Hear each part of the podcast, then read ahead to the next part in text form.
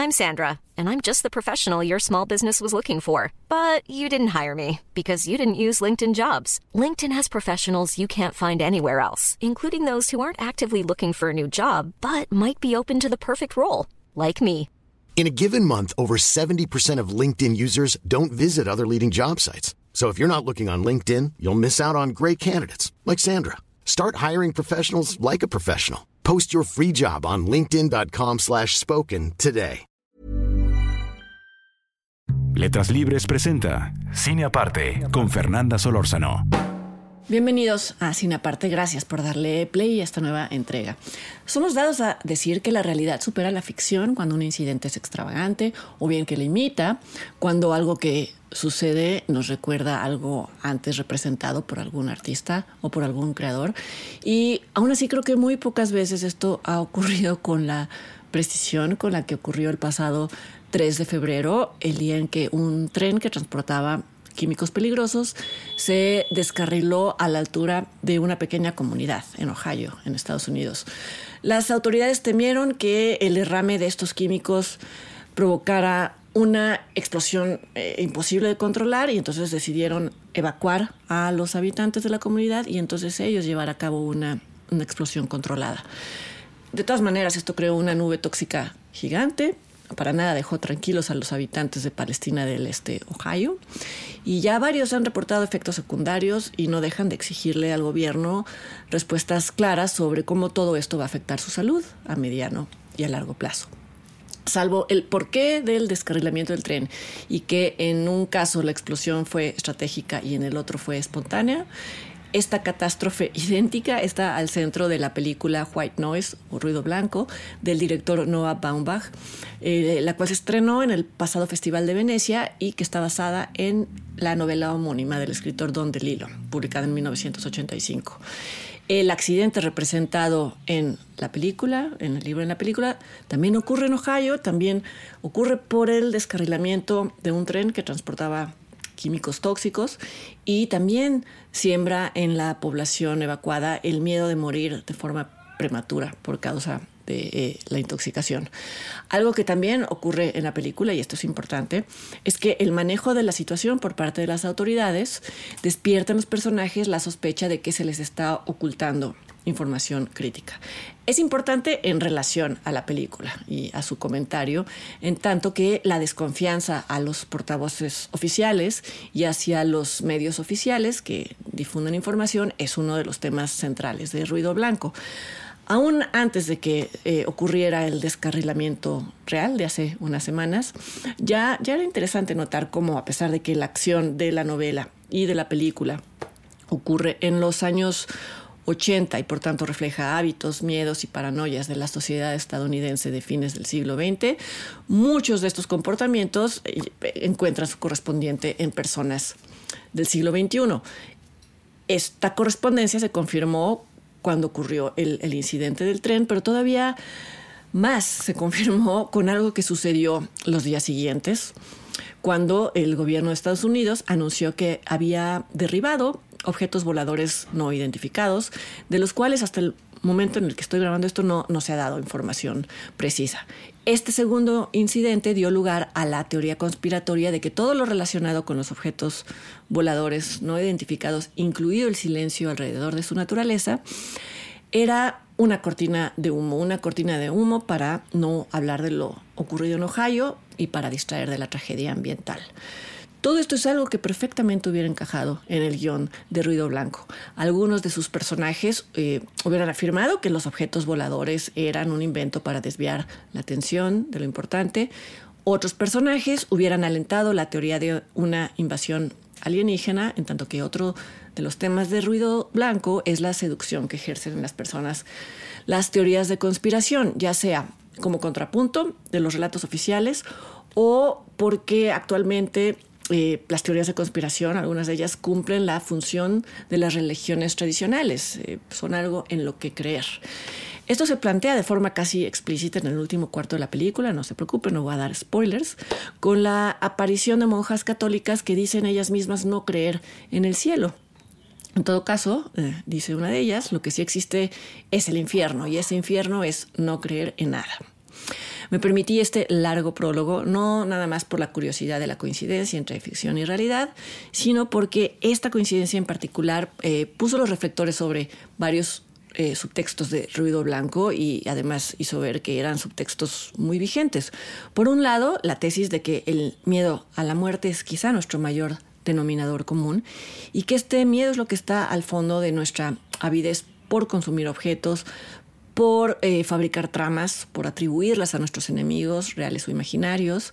La avidez también por consumir medicamentos o cualquier tipo de menjurje que prometa alargar la vida o por lo menos prometa aligerar la angustia de la espera del momento de la muerte. Creo que nadie podría decir que no ha, recurrido a alguna de estas distracciones o remedios entre comillas, contra aquello que ya sabemos que es irremediable, que es la muerte. Y la película, más que juzgar a estos personajes que como todos nosotros están simplemente aferrando algo, observa cómo, sobre todo en las sociedades más desarrolladas, estos remedios contra la muerte o contra el miedo a morir vienen empaquetados y conforman una industria millonaria. Quizá lo único de la película que se siente un poco caduco, un poco fechado en su crítica al consumismo, es que utiliza un supermercado hipersurtido, hipercolorido como ejemplo de un mundo alterno que proporciona tranquilidad. Por supuesto, donde Lilo no llegó a imaginar de qué manera la comunicación virtual iba a sustituir la necesidad de refugiarse en búnkers físicos, como el supermercado, o que podría ser también, no sé, un centro comercial, que son lugares que ahora se sienten casi obsoletos, casi ruinas o recuerdos de una época previa. Mucha gente detestó Ruido Blanco por algo que yo creo que más bien es una, una virtud, que es su tono, un tono desmesurado, excesivo, caótico, que juega con el absurdo y que le quita además a la historia cualquier tufo de reflexión sociológica.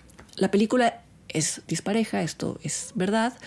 Por momentos da la impresión de que sus viñetas corresponden a distintas películas, pero en tanto que es una historia que habla sobre los llamados fenómenos de la posmodernidad, como la realidad fragmentada y los desacuerdos sobre qué cosa es aquello que llamamos realidad, pues entonces los virajes de la película hacia distintos tonos casi son coherentes con, con el discurso, es casi una paradoja. La película además es una comedia y tengo la impresión de que quienes esperaban algo más solemne o más serio de la siguiente película de Noah Baumbach después de Marriage Story se sintieron decepcionados.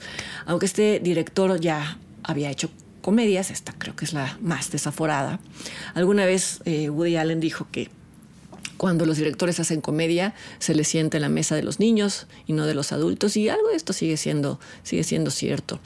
Eh, hablando de Woody Allen, a Baumbach se le ha comparado con él por sus referencias a distintos autores, a distintos artistas, por ser un cineasta intelectual, lo que sea que eso signifique. Estas referencias a lo intelectual están sin duda presentes en Ruido Blanco, pero desde la sátira, desde la irreverencia total. Por ejemplo, la sátira a la academia, en este caso representada por su protagonista, por Jack Gladney, interpretado por Adam Driver, y por su colega Murray Siskin, interpretado por Tom Cheadle, que son ambos académicos. El primero es una autoridad en estudios sobre Hitler, el segundo es especialista en diseccionar fenómenos que uno asocia con destrucción, como los choques de autos en las películas, en la historia del cine. Él los llama una forma de optimismo. Ah, descrita muy grandes rasgos, la historia se divide en tres partes, en tres capítulos. La primera sirve como una introducción a estos personajes extraños, quizá no tantos, o no tan extraños, porque al final todos están haciendo lo que hacemos. La mayoría están intentando racionalizar su angustia existencial. Al centro de la historia está la familia formada por el ya mencionado Jack, por su esposa Babette, interpretada por Greta Gerwig, y por sus cuatro hijos.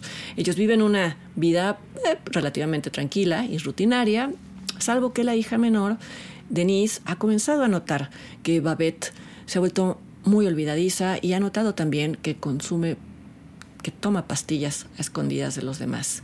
El origen de este hábito de Babette y sobre todo el origen de las pastillas va a ser el tema de un tercer acto que tiene tintes oníricos. A mí esto, repito, me gusta, a algunos les puede parecer fuera de lugar.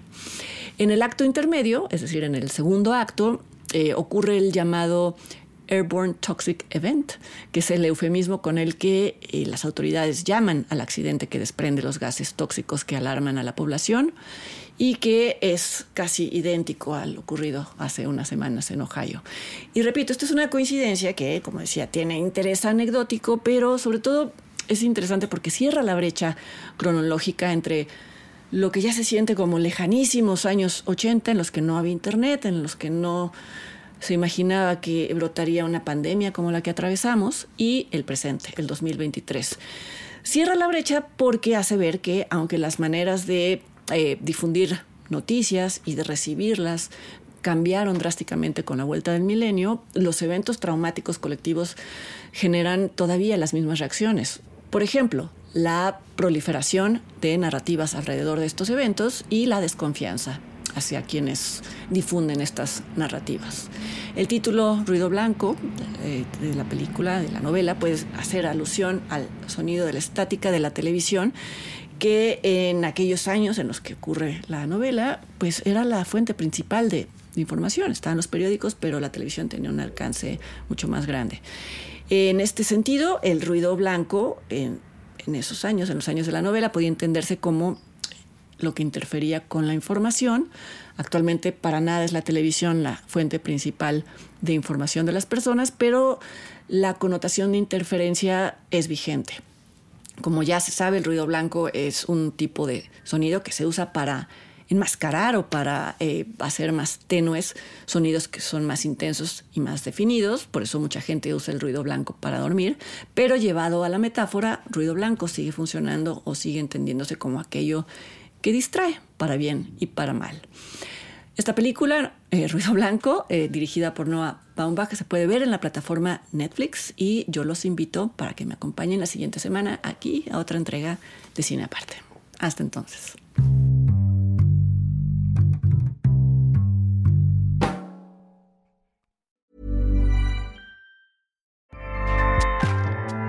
ACAST powers the world's best podcasts. Here's a show that we recommend. The Real Housewives is a guilty pleasure for most, but if you're looking to not feel guilty about that pleasure, tune in to Everything Iconic with me, Danny Pellegrino, where I break down all the messy moments and behind the scenes antics of Bravo's popular franchise. And on Everything Iconic, I also interview celebrity guests like Kelly Ripa, Kiki Palmer, Drew Barrymore, Cameron Diaz, and more about their guilty pleasures, their past work, and so much more. So if you're pop culture obsessed and find yourself watching way too much reality TV like me, tune in to Everything Iconic with Danny Pellegrino wherever you listen to podcasts. ACAST helps creators launch, grow, and monetize their podcasts everywhere. ACAST.com.